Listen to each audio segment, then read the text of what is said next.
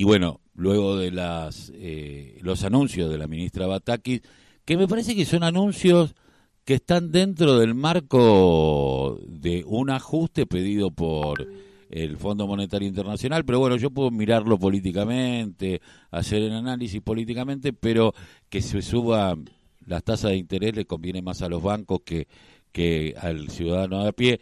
Pero para hablar de esto tenemos a una de las integrantes del Centro de Estudios eh, Económicos y Sociales, Calabrini Ortiz. Estamos hablando de Aldana Montano, economista. Muy buenos días, Aldana. Carlos Tafanel te saluda. ¿Cómo te va? Hola, buenos días. ¿Cómo están? Gracias por comunicarse. Eh, ¿Cómo ves estos nuevos? Yo eh, me parece que forman parte del formulario tipo del FMI y es un guiño a los mercados por parte de la ministro cuando uno a lo mejor esperaba otro tipo de, anuncios. No sé cómo lo están viendo ustedes.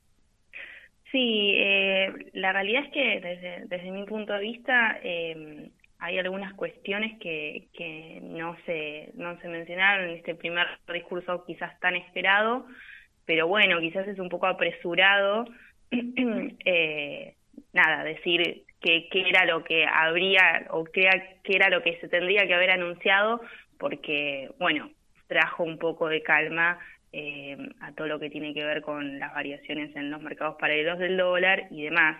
Eh, quizás en, cuanto al contexto que se estaba viviendo, desde mi punto de vista, era un poco lo, que sí se esperaba.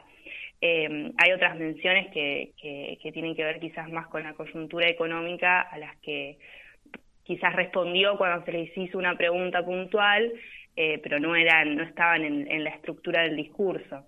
Eh, un poco me parece que, viene por el lado de lo que decías al principio. ¿Cómo ven? Porque bueno, acá tiene que ver con, va a haber un aumento de tasas, se va a restringir de alguna manera el gasto público, porque eh, si cada uno va a ver una caja centralizada, cada ministerio va a tener una cantidad de dinero y cuando se acabe ese dinero no hay más. Esto va a erosionar un poco uno de los de los temas más más más, graves que sería la obra pública. Sí, sí, o sea, puntualmente eh, lo que consideramos es que la mayoría de las medidas apuntan a tener un registro más exacto de los recursos con los que se cuentan, este, más fino quizás. Esto de la proyección de la, de la caja real, o sea, puntualmente indicó que lo que tiene que ver con las cuotas presupuestarias este, mensuales que el Ministerio de Economía le otorga a la Administración Pública Nacional este, para la ejecución de sus propias este, sus propios gastos, de sus propias erogaciones, va a estar en línea, eh, va a ser congruente con la proyección de la caja real. Eh, puntualmente ya lo dice, para no gastar por encima de lo, de lo que se tiene. Eh, eso es un guiño a, decir, bueno, somos conscientes de, que estamos en, un acuerdo con el FMI, hay metas que cumplir. Este, ella tiene experiencia en lo que tiene que ver con administrar este, una provincia en, la gestión anterior, cuando estuvo con Scioli, eh, administrar este, algo con escasos recursos.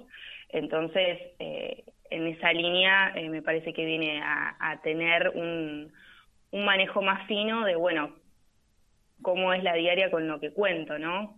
cuáles son los recursos con los que cuento. Después también este, recalcó todo lo que tiene que ver con el sistema financiero y decir, bueno, eh, vamos a garantizar tasas reales de interés positivas. Eh, en esa línea también es un mensaje para los mercados. Este, también resaltó que está pendiente ahí el acuerdo con, con el Club de París. Eh, todas cuestiones que, que venían siendo un mensaje, desde mi entender, eh, con una señal de, bueno, de calmar este, quizás un poco la incertidumbre y eh, pensar desde un punto de vista más fiscal.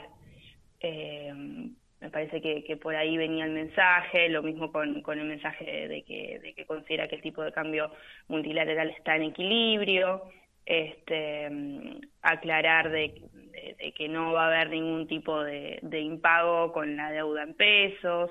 Eh, me parece que, que el mensaje fue más que nada contundente para ese sector. Eh, esperemos que con, el paso de estas semanas evolucione y, bueno, y haya quizás algún este, alguna comunicación que tenga que ver más con el contexto inflacionario, con una política de ingresos este, y demás. Eh, Aldana, ¿cómo estás viendo? Porque por un lado, bueno, eh, tuvo una, un acompañamiento político la, la ministro, sin lugar a dudas, de todos los sectores, pero ningún sector se hace cargo que es propia. Esto es todo un tema. Ayer yo escuchaba a un economista decir que los mercados lo que quieren es una foto con Cristina, eh, foto que todavía no apareció y no sé si va a aparecer.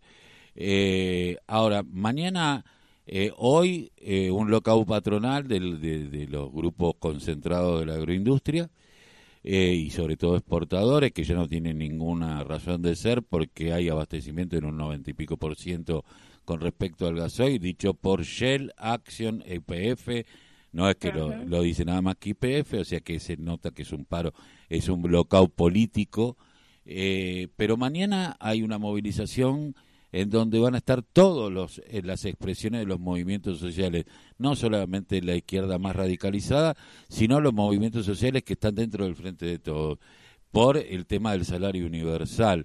Esto no, no conflictúa porque parece que el primer mensaje que dio la ministra fue hacia los mercados, que es cierto que había que enfriar esa situación, pero eh, vamos a decirlo yo, no habló en peronista nada. No, no, sí, sí, sí, tal cual. Bueno, ahí eh, coincido. Eh, sobre todo por, porque, bueno, el único mensaje que dijo es que las variaciones este, de precios que se dieron no tienen nada que ver no tienen un, trasfondo, un fundamento, una justificación técnica. Em, pero bueno, eh, la realidad es que nosotros en, el CESO también hacemos informes, aparte del informe mensual de coyuntura, hacemos informes con relevamientos de precios semanales. Em, y en la última semana registramos una variación semanal del 2,3% en todo lo que tiene que ver con supermercados, o sea, las grandes cadenas este, mayoristas. Entonces, bueno, eh, digamos, la realidad eh, eh, económica de, los sectores más vulnerables y, de los que no lo son tanto y, pueden tener algún ingreso registrado, es conflictiva, es eh, compleja. Estamos ahora en breve va a salir el, la variación este, oficial del IPC, este, vamos a ver cuánto da, pero estamos viendo un fenómeno inflacionario con un gran componente inercial y, y fogoneado por dos últimas semanas, estas dos últimas semanas pasadas, este, cargadas.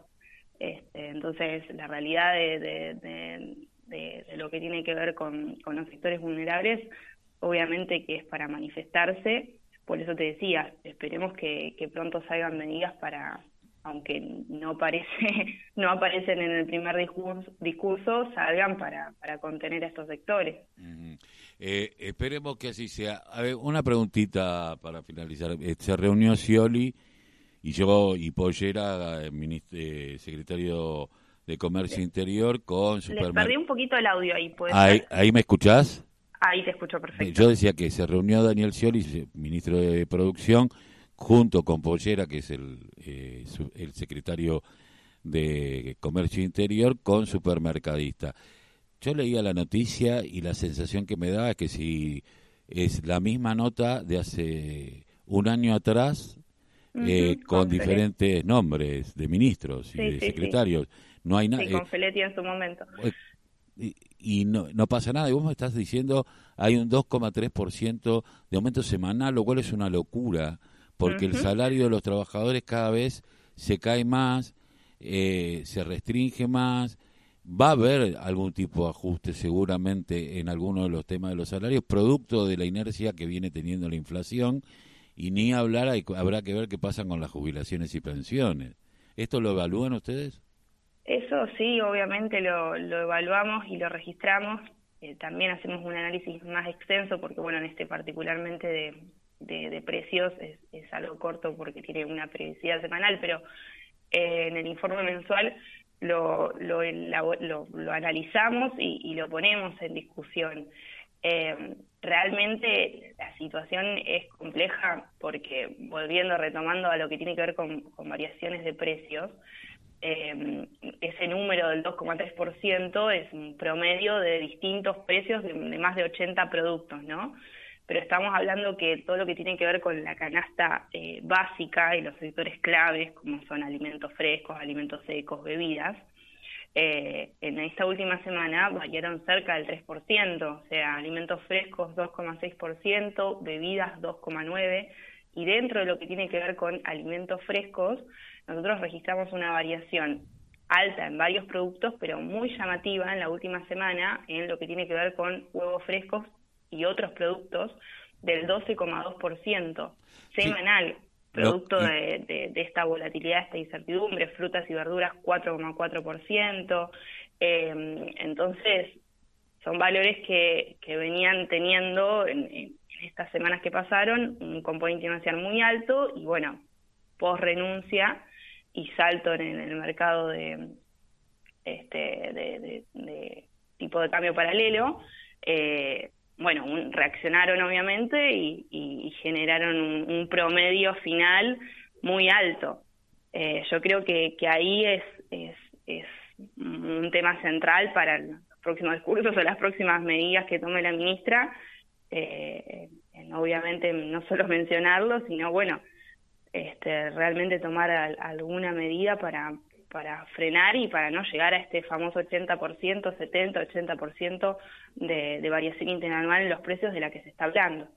Eh, por otro lado, quería preguntarte, eh, como economista, eh, cualquiera que maneja la economía y sobre todo siendo ministro como Guzmán, sabía que renunciar un sábado al mediodía iba a hacer explotar los mercados eh, el lunes, lo hizo como para Daniel, como diciendo, está bien, yo me voy, pero miren lo que le dejo? La verdad es que sería muy triste pensar pensar en que eso haya sido así, o sea, en, la interna de lo que se hablaba, de, lo que, se publicó y de lo que uno puede saber, que es poco, eh, tiene que ver con, con, un conflicto de avisos previos y de no respuesta y de, bueno, eh, obviamente, eh, yo no soy quien para juzgar a alguien que está en ese lugar porque estoy muy lejos, pero, eh, pero sí fue un poco intempestivo y, quizás este, podría haberse elegido en, otro contexto o en otro momento, en un día hábil o de otra manera. Siempre todo lo que tiene que ver con, con noticias y, y cambios sorpresivos, lo que tiene que ver en el equipo de una gestión, eh, generan estos, estos desequilibrios, pero eh, cuanto más se los pueda contener o evitar, este, obviamente menores son los daños. Este, básicamente fue una, un, poco apresurado quizás, o, hubiese estado, eh, hubiese sido más sano que se maneje de otra manera. No, seguramente.